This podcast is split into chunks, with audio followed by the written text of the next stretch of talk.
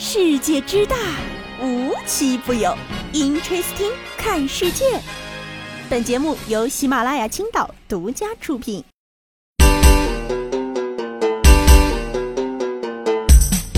Hello，各位小可爱们，大家好，我是悠悠。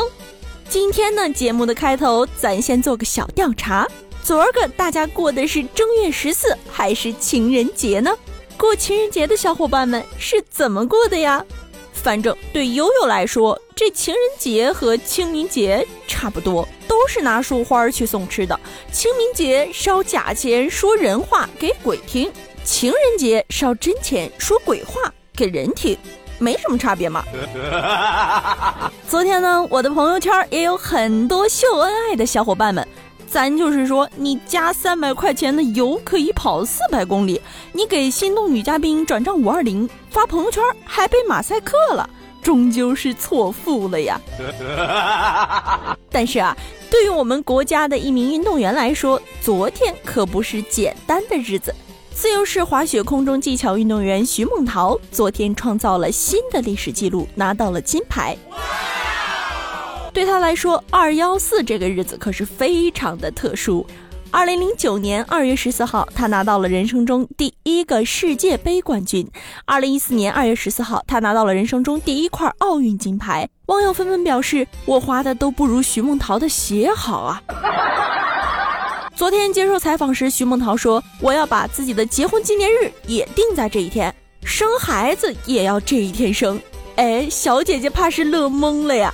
这结婚纪念日可以操作一下子，可这生孩子可是得提前跟孩子商量好呀。今天呢，科普小达人上线，悠悠这一期呢要跟大家来一个科普局，跟大家好好聊聊冬奥会。今天给大家科普的大部分知识啊，都来源于一本书，因为《冬奥简史》这本书的作者是一位低调又有内涵的帅哥。季承博士，有照片有证据啊！小哥哥呢，不仅写得了书，还认得了教，搞得了科研，当得了裁判，对奥林匹克运动的发展也有自己的追求，又帅又有才，试问谁不爱呀？书里呢，除了我分享给大家的皮毛知识以外，还有很多非常有意思的冬奥项目典故以及来源，感兴趣的小伙伴一定不要错过这本《冬奥简史》。那么，首先要给大家聊到的第一个项目呀，叫冰壶。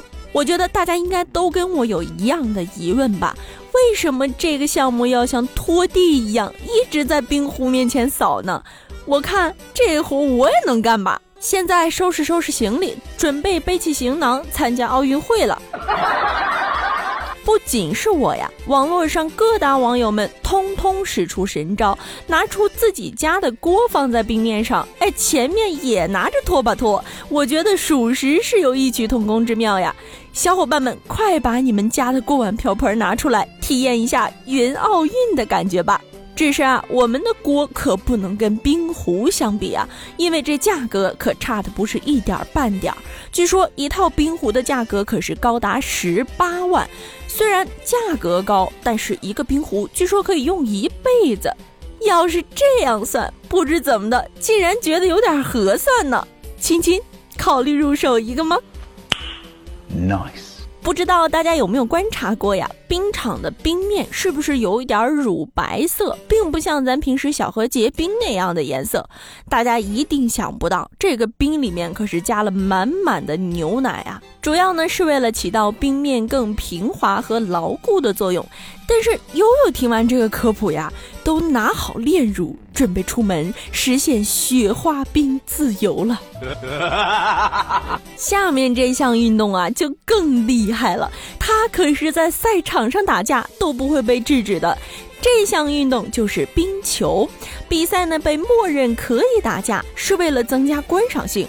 说实话，我一直不理解这种暴力美学，但直到这次冬奥会，美国和俄罗斯比赛时，赛场上放起了卡秋莎，哎，这一气氛烘托到了，俄罗斯是不得不打呀，我就突然悟了呀，原来快乐在这儿啊！接下来要给大家提的这项运动呢，可能知道的人比较少，因为它是大家公认的冬奥会最危险的一项运动项目，就是钢架雪车。在奥运会上呢，雪车、钢架雪车、雪橇呢是在同一赛道上比赛的。这里呢，主要科普一下子钢架雪车。接下来呢，大家要跟随悠悠的描述，在脑海里想象一下钢架雪车的比赛场面。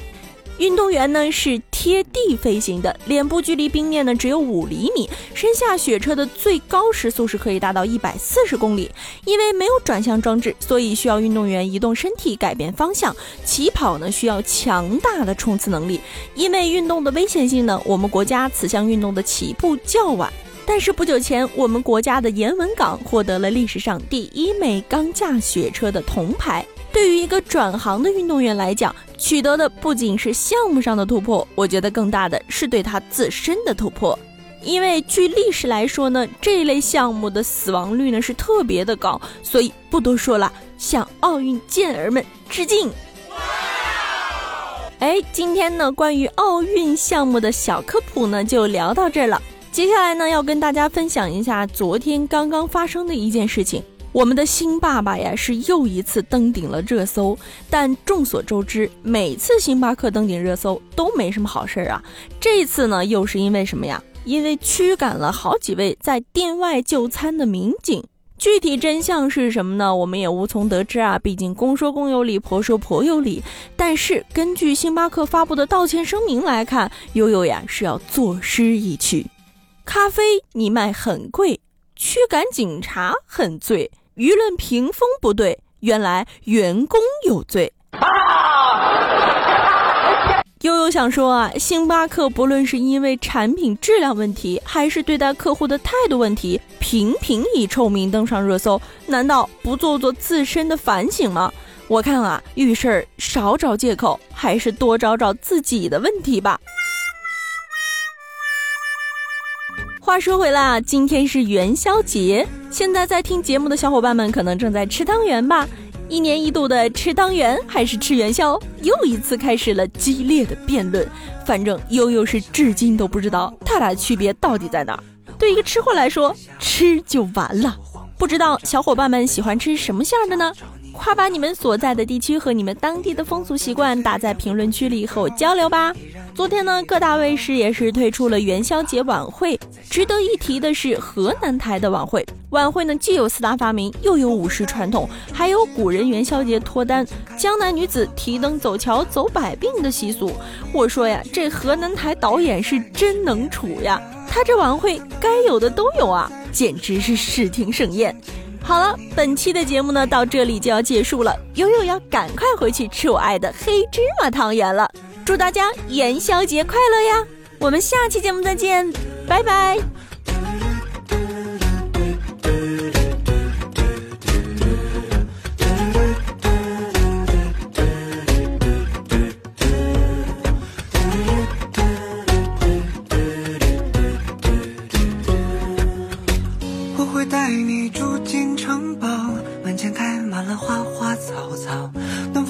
过你的裙角，蝴蝶在你身边围绕，等到月亮。